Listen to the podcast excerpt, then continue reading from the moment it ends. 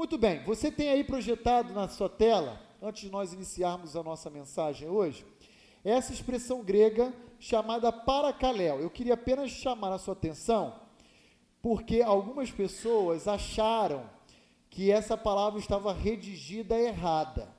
Ah, pastor, não é paracaléu, é rapacaléu que está escrito aí. Não, não é. Deixa eu explicar para os irmãos. Essa primeira letrinha aí à direita da palavra é a letra pi, que para nós é o P, ok? Pi alfa, que é o A, e aí depois você tem um Rho, não é um P. Então teve gente que pensou que aquele pi era um R minúsculo e que o Rho era um P. E aí falou, é rapacaléu. Não, não, é paracaléu. Tá bom, queridos? Teve pessoas que já me procuraram para e eu queria corrigir, na verdade explicar para a igreja, até porque eu sei que muitos não têm familiaridade com o grego. Então eu quero apenas ajudá-los na compreensão exata dessa expressão. E você deve se recordar que essa expressão chamada paracaléu é uma expressão, na verdade, contida no Novo Testamento como um convite. Um convite a quem? Aqueles que sofrem. Por isso essa série é intitulada Paracaléu, encontrando o consolo de Deus para os males da alma.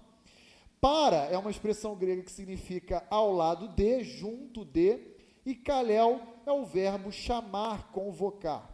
Há um convite no Novo Testamento para aqueles que estão passando por momentos de tribulação. É, venham para perto de nós, porque nós queremos compartilhar com vocês que sofrem esperança. Nós queremos ofertar a vocês um encorajamento. E por isso essa expressão, ora é traduzido por encorajamento, ora é traduzido por advertência, admoestação, consolo, conforto, porque essa é uma expressão mais aberta e genérica. E nós começamos a pensar nessa expressão semana passada, reconhecendo que o desânimo, as lutas, o sofrimento, ah, não fazem acepção de pessoas. Elas alcançam tanto o rico como alcançam os pobres. Ela alcança o brasileiro, mas alcança o americano. Ela alcança é, jovens, adultos, crianças. Todos nós estamos passivos a sofrer perdas ao longo da nossa vida, sendo crentes, mesmo também sendo ímpios. Todos nós, em algum momento, a aflição vai bater na nossa porta, a porta da nossa vida. E o nosso desejo, a nossa oração é para que os dias alegres e felizes sejam infinitamente superiores aos dias de tribulação e de aflição.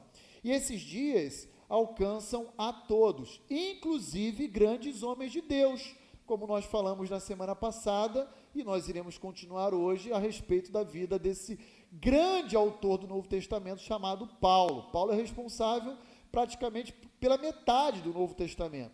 Um grande apóstolo, um grande homem de Deus. E Deus, então, permitiu que ele experimentasse muitas aflições ao longo da sua vida.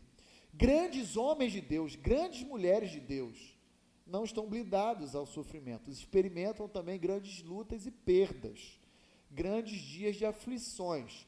Por exemplo, existe um pastor, na verdade existiu, ele já veio a óbito no século XIX, um grande pastor batista na Inglaterra, e talvez seja o maior nome do protestantismo inglês.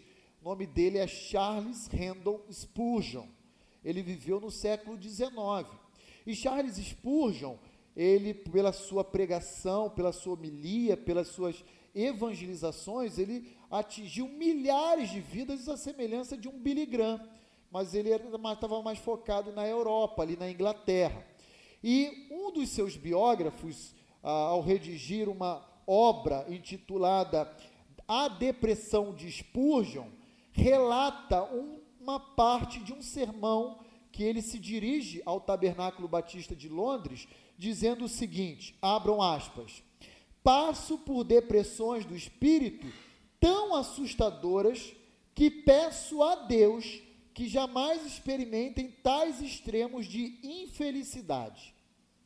Então vejam, ah, não é porque você é crente em Cristo Jesus que você está blindado às aflições ah, viver dias maus e inclusive de depressão, não significa que crente não possa experimentar esses dias.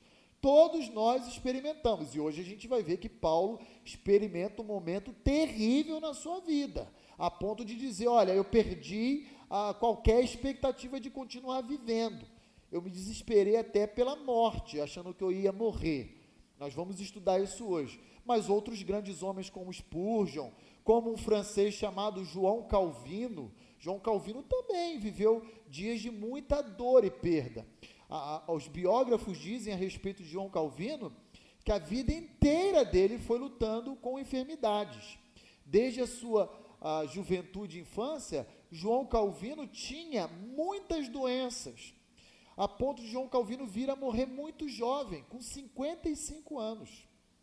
A João Calvino casou com uma moça, na verdade uma viúva, chamada Idelete de Buri um nome interessante se você quiser ter uma filha e dar esse nome a ela. Idelete de Buri, né?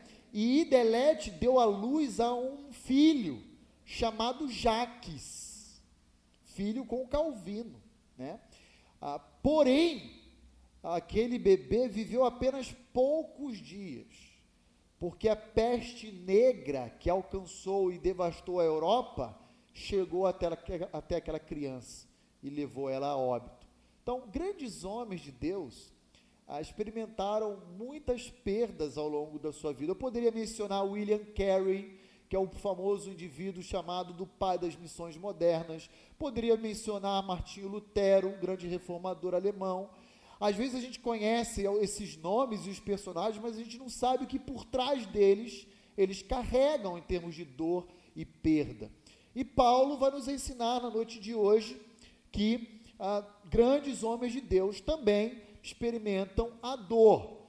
E o grande ensino que Paulo vai nos trazer na noite de hoje, a partir inclusive da sua experiência, é que todo cristão ele nunca é desamparado por Deus. E, e o consolo que Deus oferta aos seus filhos não deve se restringir e parar nos seus filhos, mas deve reverberar, ele deve se expandir e compartilhar esperança àqueles que padecem e sofrem. Então, olhe lá comigo em 2 Coríntios, capítulo 1. Abre lá 2 Coríntios, capítulo 1. Nós estudamos semana passada 2 Coríntios, capítulo 12, de 7 a 10. Hoje nós vamos ler o capítulo 1, de 3 a 11. Ainda nessa temática sobre sofrimento humano e sobre as perdas, né? Deus nos consola, e vamos aprender essa passagem, para que nós possamos ser instrumentos de consolo da parte dele aos que padecem. E nesse sentido, o tema que nós vamos aprender na noite de hoje é consolados para consolar. Tá bom? Então, lembrem disso. A, a, o seu sofrimento nunca deve alcançar apenas a você e a sua família, seu esposo, seus filhos, alguma coisa do gênero. Ele tem que se expandir reverberar, gerando esperança a outros que também padecem igualmente a você e que estão sem forças, estão desencorajados. Consolados para consolar vai ser o tema da nossa meditação na noite de hoje. Então, olha aí comigo. Bendito seja o Deus e Pai do nosso Senhor Jesus Cristo, o Pai de misericórdias e o Deus de toda consolação é Ele que nos conforta em toda a nossa tribulação para podermos consolar aqueles que estiverem em qualquer angústia, com a consolação com que nós mesmos somos contemplados por Deus. Porque assim como os sofrimentos de Cristo se manifestam em grande medida a nosso favor, assim também a nossa consolação transborda por meio de Cristo. Mas, se nós somos atribulados, é para o vosso conforto e salvação. Se nós somos confortados, é também para o vosso conforto, o qual se torna eficaz, suportando vós com paciência os mesmos sofrimentos que nós também padecemos. A nossa esperança a respeito de vós está firme, sabendo que, como sois participantes dos sofrimentos, assim também o sereis da consolação. Porque não queremos, irmãos, que ignoreis a natureza da tribulação que nos sobreveio na Ásia, porquanto foi acima das nossas forças, a ponto de desesperarmos até da própria vida. Contudo, já em nós mesmos, tivemos a sentença de morte para que não confiemos em nós, e sim no Deus que ressuscita os mortos, o qual nos livrou e livrará de tão grande morte, em quem temos esperado que ainda continuará a nos livrar, ajudando-nos também vocês com as vossas orações a nosso favor, para que por muitos sejam dadas graças a nosso respeito, pelo benefício que nos foi concedido por meio de muitos. Então vamos olhar essa passagem, separando verso a verso aquelas verdades que o apóstolo Paulo ensinou à igreja de Corinto e ensina a nós na noite de hoje. Normalmente as cartas do apóstolo Paulo sempre são abertas com uma expressão que nós chamamos de louvor. Louvor por quem? Pelas igrejas a quem ele se dirige. Normalmente Paulo diz: Olha, eu dou graças a Deus pela vida da igreja ah, da, de Filipos, de Colossos e assim por diante. Mas aqui nós vemos uma abertura dessa carta totalmente diferente. Paulo vai romper em uma ação de adoração, bendizendo o nome de Deus. Por quem? Pela igreja de Corinto? Não. Pelo Deus a quem ele serve. Por que, que Paulo faz isso? Porque Paulo está passando por momentos de intensa tribulação. E é assim que ele começa, dizendo: Bendito seja o Deus e Pai do nosso Senhor Jesus Cristo, Pai de misericórdias e Deus de toda a consolação. Paulo não vai dizer, olha, obrigado, Senhor, pela vida da igreja de Corinto. Agora Paulo vai dizer, obrigado, Senhor, pelo que tu és. E aí a gente começa a aprender a primeira verdade que Paulo quer nos ensinar nesse texto inicial da sua carta. E qual é essa verdade? O sofrimento humano que nós podemos experimentar, ele tende a revelar a mim e a você com maior clareza quem Deus é para nós, o que Deus representa para nós. É bem verdade que nós não temos qualquer capacidade de definir quem Deus é. Não temos. Por quê? Porque Deus é um ser infinito. E como criaturas dele, seres finitos, pó que somos, nós não podemos esgotar o conhecimento a respeito de Deus. Mas se é verdade que não podemos definir Deus, também é igualmente verdade que nós podemos descrever Deus a partir dos seus atributos, das suas qualidades que ele deu a conhecer à humanidade, às suas criaturas. E quais são esses atributos que Paulo é chamado a atenção a partir do momento de tribulação que ele vivencia a respeito de Deus. Ele diz: O nosso Deus é o Pai da misericórdia. O nosso Deus é o Deus de toda consolação. São verdades que nós sabemos, mas que às vezes nós esquecemos delas, exatamente porque estamos vivendo, vivendo em mar de almirante, em águas tranquilas quando vem a aflição, aí Paulo nos ensina, ela nos revela com maior clareza quem Deus é e o que ele representa para cada um de nós. E como é que Paulo reage às aflições? Paulo reage murmurando, dizendo: Ah, mas por que que Deus me deixou padecer, me desesperar, beirar a morte, ser apedrejado? Paulo não faz isso. O que que Paulo faz? Paulo bendiz o nome do seu Deus. E queridos, esse é um grande exercício que todos nós temos que praticar em meia dor e ao sofrimento. Nós precisamos exercitar a gratidão e o louvor a Deus em meia dor. Em meia dor. Paulo faz isso. E ele convida a igreja de Corinto a fazer a mesma coisa quando ele abre a sua segunda carta. Bendito seja Deus e Pai do nosso Senhor Jesus Cristo.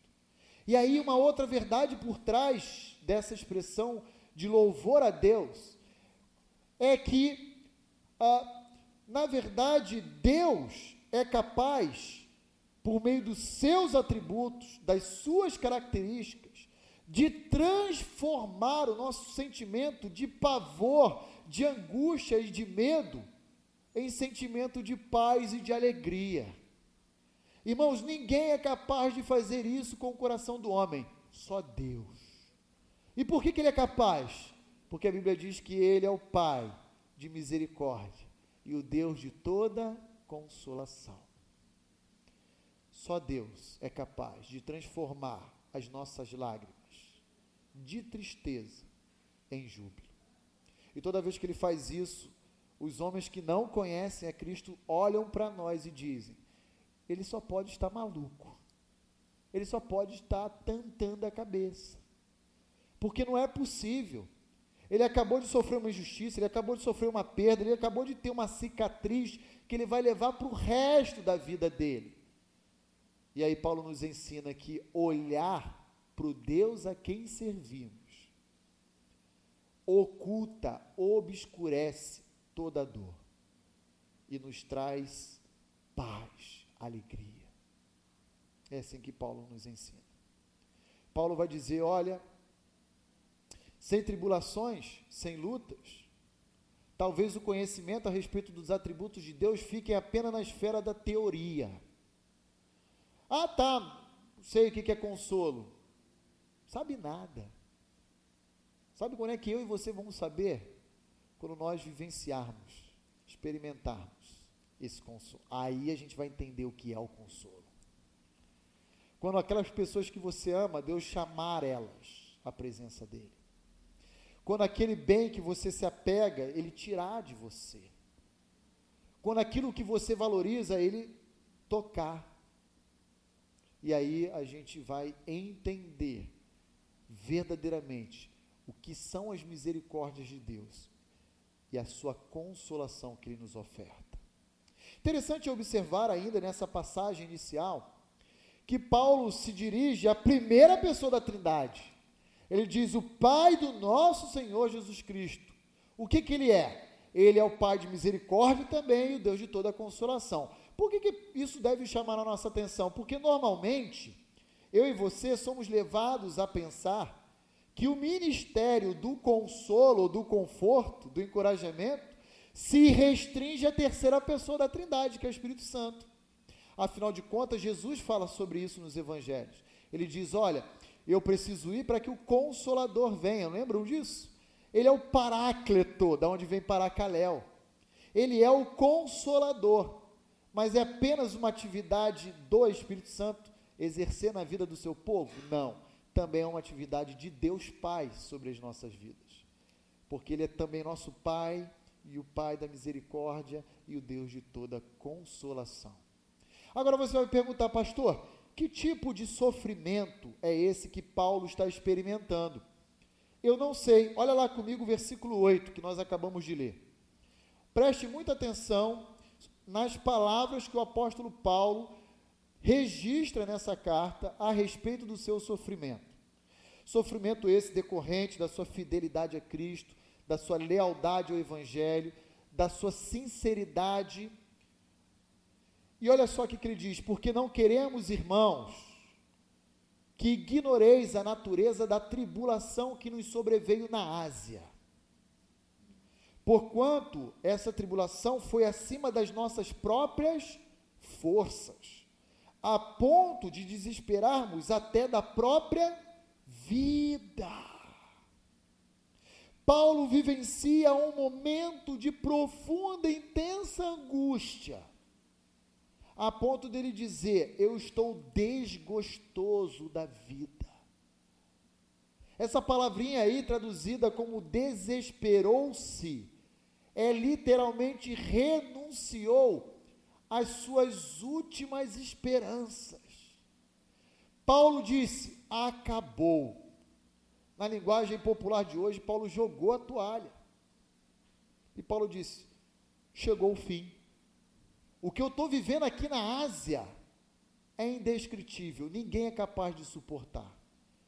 E eu estou vendo que o meu fim chegou. Se Paulo vivesse os nossos dias, querido, Certamente ele seria rotulado por alguns profissionais como um indivíduo totalmente depressivo, com tendências suicidas, com distúrbios de ansiedade ou coisas do gênero. Sabe o que é interessante que Paulo ensina a mim, a você ensinou a igreja de Corinto a fazer? Busque em meio ao sofrimento Deus, o Deus de toda consolação. Busca Ele em oração, dizendo: Tenha misericórdia, ó Deus, do que eu estou passando. Por quê? Porque Ele é o Pai de toda misericórdia. Lembre-se que o Deus a quem você e eu servimos, Paulo diz aos crentes de Corinto, é um Deus pessoal. É um Deus que sabe e conhece cada lágrima que nós derramamos. E interessante pensar que Paulo chegou até mesmo no verso 8, aparentemente ele descreve, a desistir da sua própria vida, mas Deus não desistiu da vida de Paulo. Olha que interessante isso. Paulo disse: acabou. Deus disse: não, só apenas começou.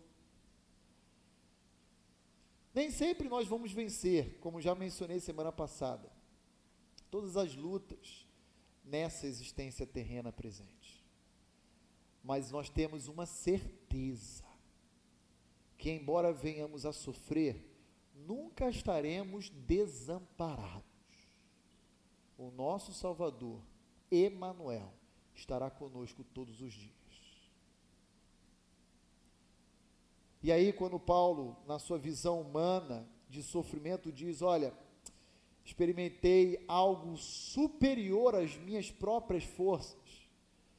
Temos que recordar que esse mesmo Paulo, em 1 Coríntios 10, 13, diz o seguinte: Não vos sobreveio tentação ou provação, é a mesma palavra, a palavra grega peiratos, tanto faz a tradução que não fosse humana, mas Deus é fiel e não permitirá que sejais tentados além das vossas forças.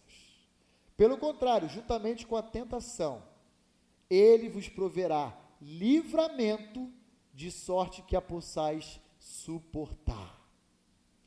Ó Deus, eu não estou mais aguentando. Senhor, alivia, Senhor, essa dor e esse sofrimento. Algumas vezes Deus vai aliviar, outras vezes Ele vai dizer: Não, a minha graça te basta e confia em mim que estou cuidando de você. Mas Ele nunca vai nos deixar sozinhos. Absolutamente nunca. Talvez você pense no meio da dor e do sofrimento: por que, que eu estou passando por isso? Uma das tentativas de responder a esse questionamento natural e intuitivo que brota no nosso coração, na nossa mente é porque ao experimentar a dor, nós iremos nos voltar com maior visibilidade e clareza para os atributos do Deus a quem servimos. Para esse Deus que é consolador, para esse Deus que é poderoso, para esse Deus que é singular, que é soberano, para esse Deus majestoso e assim por diante. Mas o texto não para por aí, e Paulo continua dizendo, dos versos 4 a 7, o seguinte: É Ele, é Deus, que nos conforta em toda a nossa tribulação. Com qual objetivo? Aí vem o Consolados para consolar. Para que você se, se, se sente no, no divã de Deus e colha dele todo o encorajamento e paz que você necessita apenas? Não. Para que você faça uso dessas coisas que ele te oferta àqueles que sofrem. Olha lá comigo. Para podermos consolar os que estiverem em qualquer angústia.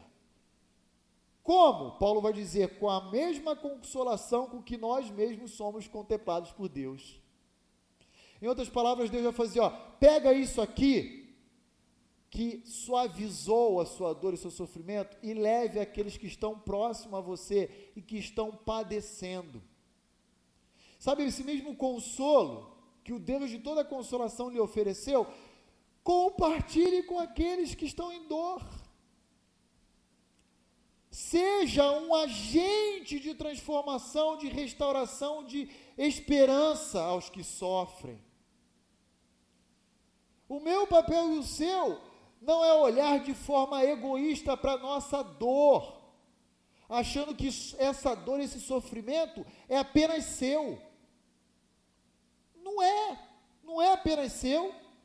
E nem é exclusivo seu. Olha lá o que, que diz ainda, por exemplo, o verso 6.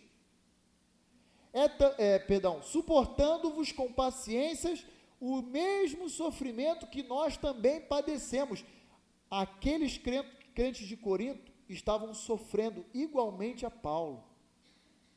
E olha que interessante, quando você estiver em dor, lembre-se que pessoas iguais a você, em carne e osso, passam ou já passaram ou irão passar pela mesma perda e sofrimento que você está passando. E o que, que eu devo fazer? Eu devo me apropriar do consolo de Deus, porque Ele está me paraquelando, me convidando para estar ao seu lado, para me encorajar, para me erguer, e eu devo fazer a mesma coisa com aqueles que sofrem. Eu devo retransmitir. E aí nós temos uma, uma segunda grande verdade que Paulo nos oferece, que as tribulações e sofrimentos dessa vida não apenas nos aproxima de Deus em comunhão, mas também nos torna mais próximos uns dos outros em empatia e preocupação. Olha que interessante isso. Você já parou para perceber isso? Por que, que eu estou passando angústia?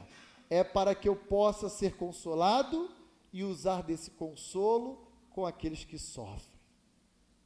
E aí Paulo vai dizendo, porque assim como os sofrimentos de Cristo se manifestam em grande medida a nosso favor, ou seja, a cruz de Cristo gera benefícios para nós, nos favorece. Quais são esses benefícios?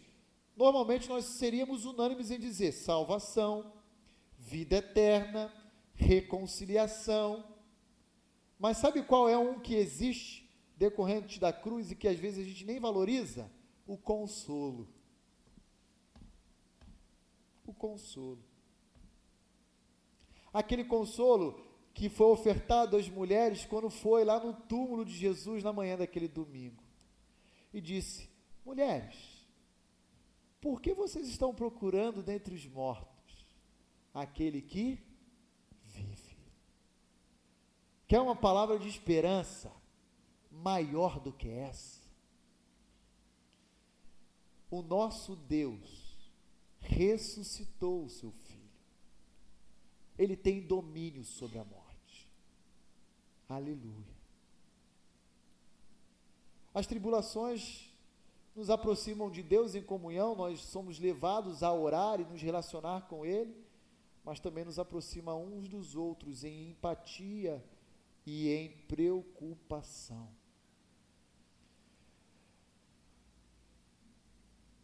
Há pessoas que sofrem profundamente a ponto de se desesperar da sua própria vida. E, infelizmente, algumas enveredam no caminho de cercear sua própria existência. São aqueles que tentam o suicídio. E deixa eu falar uma coisa para os irmãos: não são poucos os que tais coisas praticam na atualidade, são muitos. São muitos. Ontem mesmo, fazendo um culto na casa de uma irmã aqui da nossa igreja, irmã Maria Langer, uma das suas familiares pediu oração por um conhecido dela, chamado Hélio, que nessa semana aqui, que acabou, tentou tirar sua própria vida. Não precisamos ir nessa direção, porque o Deus que nós servimos é resposta para os nossos problemas. Crês tu nisso? O que nós precisamos é do consolo de Deus. É do consolo de Deus. Cristo sofreu e o sofrimento dele nos trouxe benefícios. E esse benefício deve parar em nós? Não. Deve ser reverberado multiplicado, reproduzido aqueles que sofrem. Então, depois, na parte final dos versos 9 a 11, nós iremos aprender que o sofrimento de humano que podemos experimentar nessa vida nos ajuda a confiar apenas em Deus e nos motiva a enfrentá-lo por meio da oração da sua igreja. Olha comigo os versos 9 a 11. Contudo, já em nós mesmos tivemos a sentença de morte, para que não confiemos em nós e sim no Deus que ressuscita os mortos. Não seja arrogante ou iludido a ponto de achar que você é capaz por si só de enfrentar as suas lutas sozinhos e apoiados na sua própria força. Isso é tolice. É tolice. E, o autor de Provérbios, Salomão, já, já havia dito isso para a gente séculos antes. Não te apoies no teu próprio entendimento. Não te apoies na tua própria força. É tolice, é pura ilusão achar que nós devemos enfrentar as nossas lutas sozinhos. Paulo vai dizer: precisamos confiar em Deus e apenas nele. Eu, eu exarei uma sentença judicial. Eu mandei publicar no Diário Oficial da Justiça. Qual é essa sentença publicada? Eu não vou mais confiar em mim e em nada, a não ser em Deus. Presta atenção, não é em Deus e mais alguma coisa. Não é em Deus e numa terapia, não é em Deus e num remédio, não é em Deus e uma conta bancária, não é em Deus e no meu plano de saúde, não é Deus e no meu trabalho, é apenas em Deus. E se no Deus que ressuscita os mortos. O sofrimento nos ajuda a nos apegar apenas a Ele e somente a Ele. Por isso o salmista diz: Senhor, tu és a porção da minha herança. Tudo o que eu tenho se resume em ti. E as demais coisas são acessórias, são secundárias. O que eu preciso é do Senhor. E o resto, o Senhor me sustém. O resto é resto. Só que muitas vezes, muitos dizem: Eu tenho Deus e mais alguma coisa. E aí Deus deixa de ser suficiente. Precisa sempre ser complementado por mais alguma coisa. E olha que interessante, qual é a participação da igreja, dos crentes, no sofrimento daqueles que padecem? Olha lá comigo o versículo 11. Paulo diz, ele faz um pedido. Ele diz assim: Nos ajude também vocês com as vossas orações a nosso favor. Qual é a participação da igreja no sofrimento alheio? Ore. Ore. Ore por aqueles que estão em dor. Ore. Coloque diante de Deus, que é o Pai de misericórdia, o Deus de toda consolação, e diga: Senhor, sai ao encontro do teu servo que já luta meses com esse dilema. A carta de Tiago diz que a oração do justo pode muito em seus efeitos. Ore. Sabe qual é a melhor maneira de você ajudar alguém que necessita? Fazendo duas coisas. Primeira, para Caléu ele, chame ele para estar ao seu lado. E ao chegar ao seu lado, ajude-o encorajando a confiar apenas em Deus. Fala, cara, o que você precisa é de Deus. Se ele não conhece a Cristo, apresente Cristo para ele. Se ele já conhece a Cristo, ajude-o a sair da cegueira do sofrimento e a olhar para cima. E diga: confie naquele que controla a sua vida. Segunda maneira, ore. Se resume nisso. Chame compartilhe seu ombro amigo, chore com ele e ore.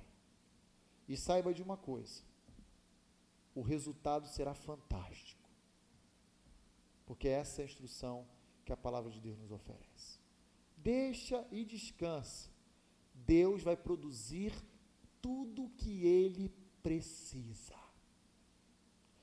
Tudo que aquele que padece precisa.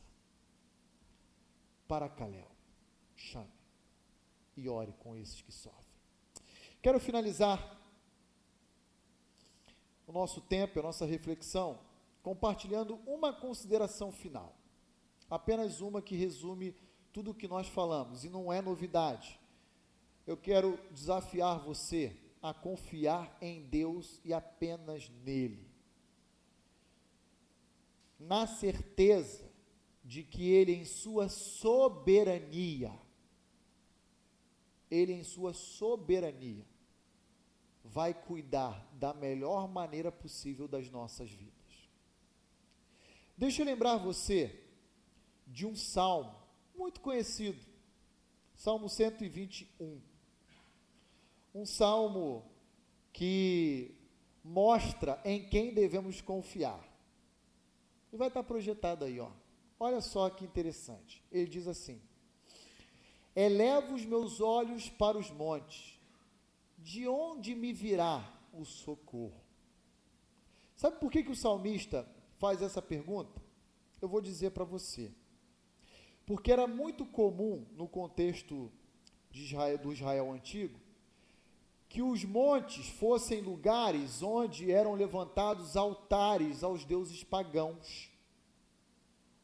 Então o indivíduo que estava em sofrimento, ele olhava para os montes, para o alto dos montes e pensava assim: onde que eu vou ofertar, apresentar a minha oferta ou consagrar a minha oferta em favor do meu sofrimento para que alguma divindade me livre da dor?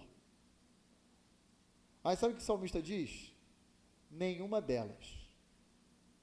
Não é o dinheiro, não é o plano, não é o remédio, não é terapia, não é psicologia, psiquiatra, blá, blá, blá, não é nada disso. Eu elevo meus olhos para o monte. E de onde me virá o socorro? Verso 2. O meu socorro vem do Senhor.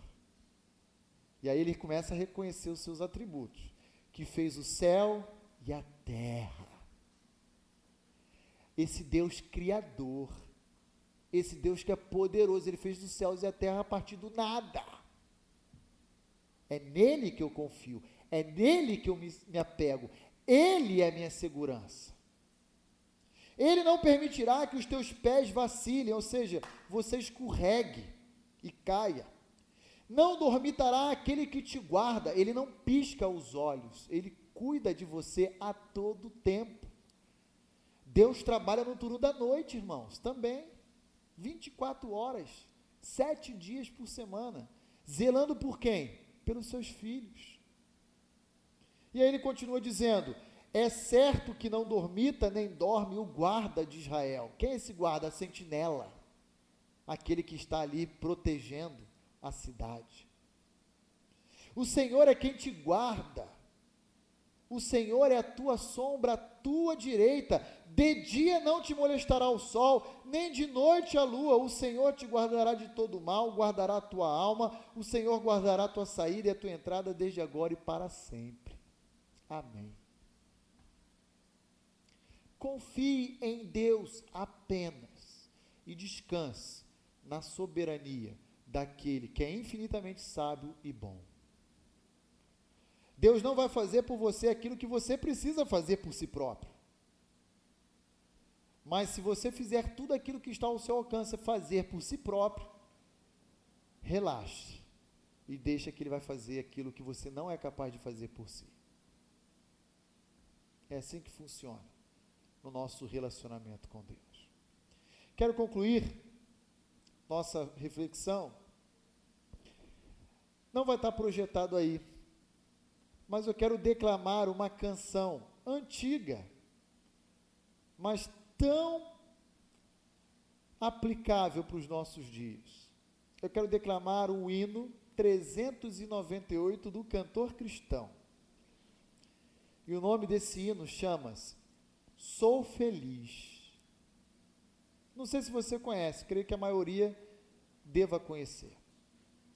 Mas ao talvez olhar o título desse, dessa canção, você seja levado a pensar assim: ah, o cara que escreve uma música Sou Feliz, o cara está de bem com a vida, né?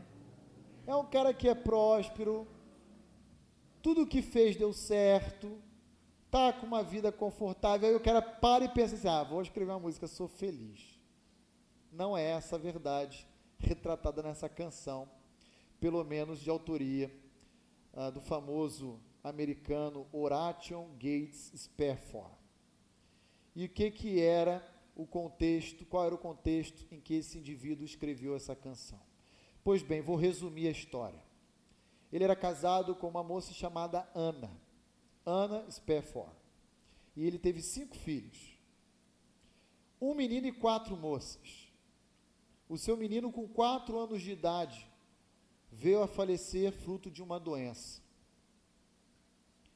Todo o seu trabalho na cidade de Chicago foi comprometido por um incêndio histórico, que até hoje entrou nos anais dos Estados Unidos da América. Isso no século XIX, por volta de 1880. Década de 80. 1880. Ele era muito amigo de um grande evangelista chamado Moody, outro grande personagem da história da igreja, um grande evangelista como foi Billy Graham, por exemplo. E Moody foi convidado a ministrar uma série de conferências na Europa. E por ele ser muito amigo de Moody, um crente fiel à palavra, ele falou: Eu vou não apenas te prestigiar, mas eu vou lhe acompanhar para lhe ajudar nessa viagem. Pois bem, no dia dele embarcar naquele navio, surgiu um compromisso, ele não pôde ir. E ele mandou a sua esposa Ana, Ana com suas quatro filhas acompanhar, atravessar o Atlântico naquela embarcação para chegar na Europa, então eles poderem acompanhar o ministério do Mude. Só que na travessia do Atlântico, aquela embarcação colidiu com outra e centenas de pessoas morreram naufragadas no meio do oceano. E algum tempo depois daquele episódio, chegou-se numa espécie de uma, um telegrama, uma correspondência em Chicago, um bilhete da Anna Spafford. E aquele bilhete só tinha uma frase, apenas uma frase. E aquela frase dizia: Salva, porém sozinho. Assinada Ana Spafford. Suas quatro filhas haviam naufragados e morrido naquele episódio. E aí então ele se lança ao chão em prantos.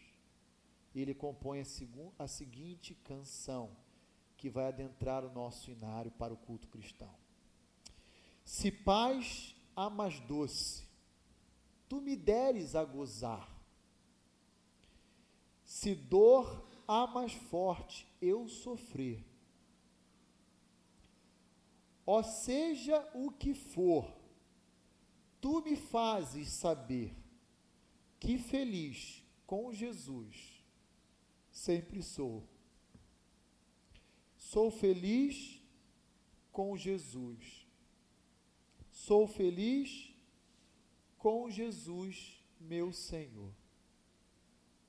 Embora me assalte o cruel Satanás e me ataque com vis tentações, ó certo eu estou, que apesar das aflições, que feliz eu serei com Jesus.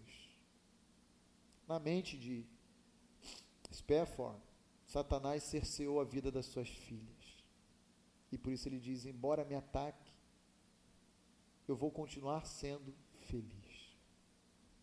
Meu triste pecado por meu Salvador foi pago de um modo cabal. Valeu-me, ó Senhor, ó mercê sem igual. Sou feliz, graças dou a Jesus. A vida é um anseio do meu Salvador em breve virá me levar ao céu onde vou para sempre morar, com remidos na luz do Senhor. Sou feliz com Jesus.